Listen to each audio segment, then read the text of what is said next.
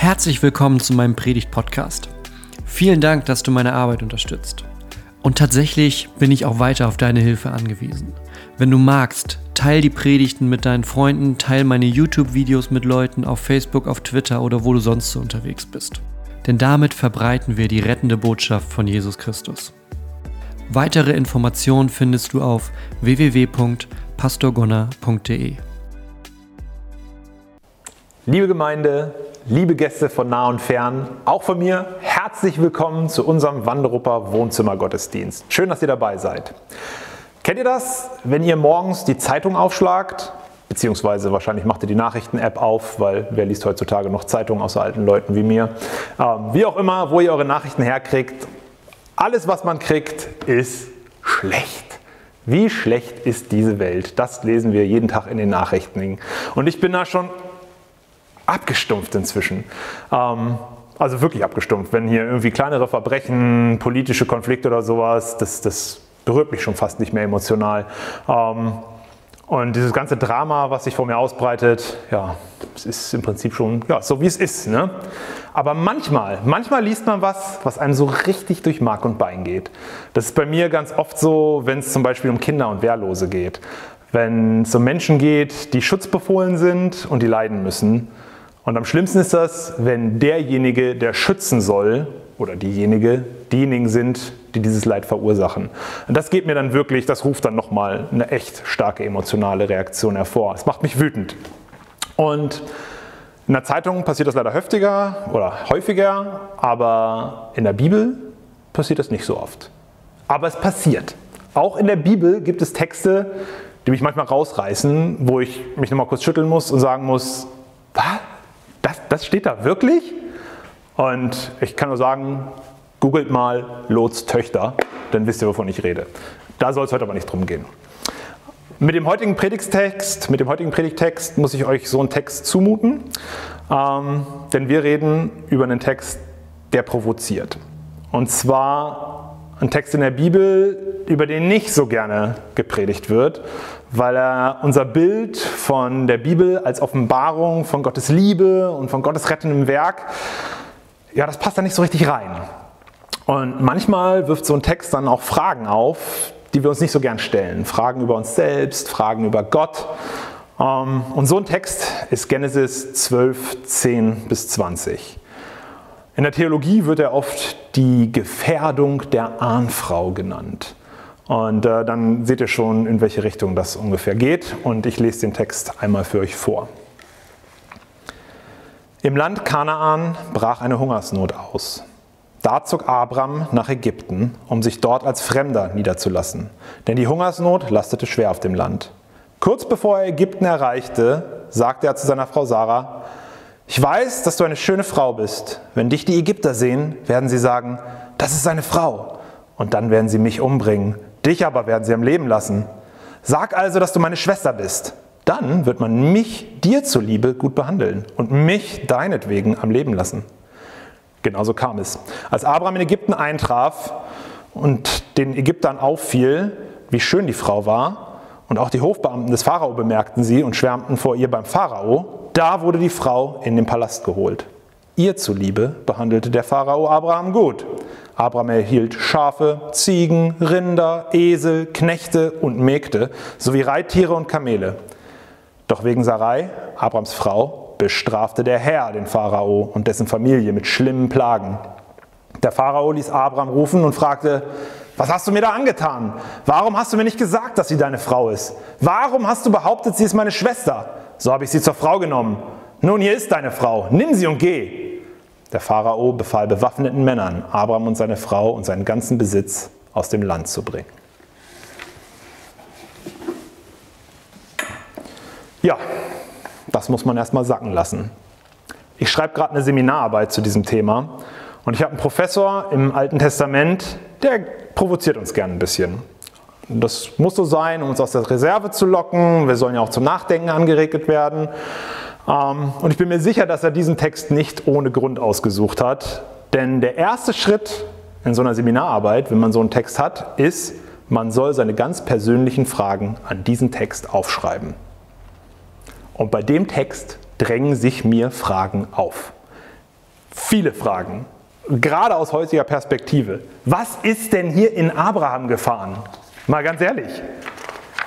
Wie kommt er auf so einen Plan? Das ist völlig bizarr, fremd. So verhält man sich doch nicht. Auch nicht in biblischer Urzeit. Und mir fallen ganz spontan ein paar Antworten ein, aber Vorsicht, bei keiner kommt Abraham gut weg. Gucken wir uns mal drei Möglichkeiten an. Nummer eins, Abraham steht mit dem Rücken zur Wand. Klar, der Hunger treibt ihn aus dem gelobten Land von Ägypten oder nach Ägypten und er weiß, in Ägypten, da ist ein Herrscher und der wird über sein Schicksal entscheiden. Aber dieser Herrscher, der mag gern hübsche Ehefrauen und vergeht sich an denen, gerade wenn sie von Einwanderern sind, die keinen Schutz haben. Vielleicht hat er da von seinen Nomadenfreunden schon die eine oder andere Story gehört, man weiß es nicht. Auf jeden Fall hat er Hunger und hat die Verantwortung für Menschen und es zwingt ihn trotzdem nach Ägypten. Tja, und weil er nicht will, dass es all seinen, für die er verantwortlich ist, an den Kragen geht, opfert er seine persönliche Ehre und sein Wohlergehen und das Wohlergehen seiner Frau für das Allgemeinwohl. Wozu macht ihn das? Das könnt ihr alle für euch selbst bewerten. Aber eine Sache können wir mit Gewissheit sagen, er vertraut Gott in diesem Moment nicht. Er hat schon das Versprechen. Er weiß schon, durch ihn soll die Welt gesegnet werden. Gott hat ihm Land, Nachkommenschaft, all das versprochen. Und trotzdem meint Abraham, er müsste das jetzt selbst klären und sich nicht auf Gott verlassen. Abraham ist an dieser Stelle, in dieser Möglichkeit, ungläubig. Zweite Möglichkeit. Abraham greift zu einer List. Abraham ist hinterlistig. Er weiß, dass der Pharao Augen für schöne Frauen hat und er weiß auch, dass der Pharao ganz gut dafür zahlt. Also nutzt Abraham die Situation aus. Er weiß, als Bruder kann er für seine Schwester eine Mitgift abkassieren, eine relativ hohe. Und äh, weil er keine persönliche Integrität hat und offensichtlich nicht an höheren Schutz glaubt, ja, er ist ein geldgieriger, feiger Schurke in Option 2. Feige, das ist die dritte Option. Das ist die letzte Möglichkeit, über die wir reden wollen. Dann haben wir Abraham genug abgefrühstückt. Ähm, ja, war Abraham feige? Hat er einfach nicht hart genug für seine Frau gekämpft? Hat er sich Sorgen um sein eigenes Leben gemacht und seine Frau als Schutzschild vor sich hergeschoben? Hat er den Missbrauch seiner Frau aus Eigennutz in Kauf genommen? Das wäre nach unserem Standard heute und auch damals eindeutig ehrlos und moralisch verwerflich. Diese Geschichte stört. Sie passt nicht rein in unser Bild vom Erzvater. Das soll der Mann sein, dem Gott seine Verheißung gegeben hat, von dem ein Segen für alle Völker ausgehen soll. Das ist der gleiche Abraham, der seinen Verwandten Lot aus schlimmsten Nöten befreit, Könige mit dem Schwert vertreibt, der eindeutig nicht feige ist. Ist das der Abraham, der Melchisedek als Priester den Zehn zahlt, der ihm zusteht, der Lot das bessere Land gibt, als sie sich trennen, der offensichtlich nicht geldgierig ist? Ist das der Abraham, der seinen einzigen Sohn opfert oder opfern würde, auf dem all seine Hoffnung für die Zukunft liegt, der Gott so sehr vertraut und an Gottes Verheißung glaubt, dass Gott ihn selbst oder dass Gott es ihm als Gerechtigkeit anrechnet, wie in 1. Mose 15,6? Dieser Abraham soll ungläubig sein? Da bleibt eigentlich nur noch die Hoffnung, dass das eine Geschichte ist, die uns zeigen soll, dass Abraham vielleicht jung und dumm war, als er in Ägypten war, dass er seine Lektion gelernt hat. Vielleicht, dass Gott ihm später die Chance gegeben hat, alles wieder gut zu machen. Das ist alles Interpretation, das ist alles irgendwie Strohhalme, die man sich herbeizieht, um das Ganze ins rechte Licht zu rücken. Was ist also die Antwort auf diese Frage? Was ist Abraham denn nun? Ist er ungläubig? Ist er jung? Ist er hinterlistig? Ist er moralisch verwerflich? Und ich habe die Antwort für euch. Die Antwort ist, es ist völlig egal. Denn Abrahams Charakter und Beweggründe sind völlig irrelevant. Wir lesen diese Geschichte nämlich falsch. Wir interpretieren, wir wundern uns. Unser Fokus ist falsch. Der ist nämlich auf Abraham und seinem untypischen Verhalten. Ihr habt richtig gehört, das ist der falsche Fokus. Denn hier geht es nicht um Abraham, hier geht es um Gott. Gott, Gott, der ein Versprechen gegeben hat. Mose 12, 1 bis 3. 1. Mose 12, 1 bis 3.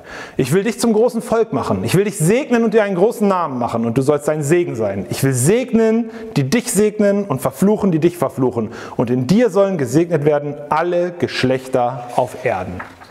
Wir reden hier von Gott, der treu ist, wie in 2. Thessaloniker 3,3. Aber der Herr ist treu. Er wird euch stärken und bewahren vor dem Bösen. Gott, der zu Abraham steht, egal aus welcher Motivation er gehandelt hat, der hat sein Versprechen geschützt, indem er Sarah vor dem Pharao schützt. Und die heilige Linie, die bis zu Jesus hinführt, die hat er bewahrt. Und jetzt kommt die gute Nachricht für euch. In 2. Mose 3 sagt Gott, ich bin, der ich bin. Dieser Gott verändert sich nicht. Der beschützende, liebende, treue Gott Abrahams ist der gleiche Gott, der in eurem Leben wirkt. Gott hat Abraham versprochen, dass durch ihn alle Völker gesegnet werden. Und das Versprechen hat er gehalten. Schlicht und einfach. Und zwar nicht nur, indem er Sarai schützte, nein, immer und immer wieder. Von Isaak, Abrahams Sohn, der vor dem Opfertod bewahrt wurde, über das ganze Volk Israel, das immer wieder von ihm auserwählt wurde, dass er immer wieder trotz all ihrer Verstöße gegen ihn hochgehoben hat und aus Ägypten gerettet hat und aufgebaut hat, bis hin zu Jesus, der Einlösung dieses Versprechens am Kreuz, unser aller Rettung. Am Kreuz, wo Gott das größte Opfer gebracht hat, um alle Völker zu segnen. Das ist übrigens auch so eine Bibelstelle, die provoziert. Hm? Und auch in uns so eine Reaktion hervorruft von Abscheu, Emotionen. Das Kreuz, der dunkelste Moment in der Geschichte der Menschheit. Paulus spricht von Torheit, dem Ärgernis, ja der Schande des Kreuzes. 1. Korinther 1,18. Für diejenigen, die verloren gehen. Aber auch hier falscher Fokus. Oft werde ich gefragt, wie kann ein liebender Gott, der liebende Vater, seinen Sohn opfern? Falscher Fokus. Wir sehen nur den Skandal. Wir spüren unsere eigene Abwehr. Aber die Message ist doch eine ganz andere. Die Message ist, nur weil er ein liebender Gott ist, kann er sich überhaupt hingeben. Johannes 3:16. So sehr hat Gott die Welt geliebt, dass er seinen eigenen Sohn hingegeben hat, damit alle, die an ihn glauben, nicht verloren gehen, sondern ewiges Leben haben. Gott liebt uns so sehr, dass er ein unglaubliches Opfer bringt, durch das wir ewiges Leben haben können. Gott rettet uns. Gott hat Sarah gerettet. Gott hält seine Versprechen an Abraham, an uns. Und so steht für mich auf einmal dieser schwer verdauliche, provokante Text in Genesis 12 auf einmal in einem ganz anderen Licht da. Was auch immer Abraham motiviert hat, ist egal. Wir sind alle gefallene Menschen. Wichtig ist nur, dass Gott zu ihm hält, dass Gott sein Versprechen einhält, dass er Rettung bringt, damals wie heute, für alle, die an ihn und an seinen Sohn glauben, weil er uns liebt. Die Bibel ist und bleibt damals, heute und für immer die Geschichte von Gottes Liebe und von unserer Rettung. Amen.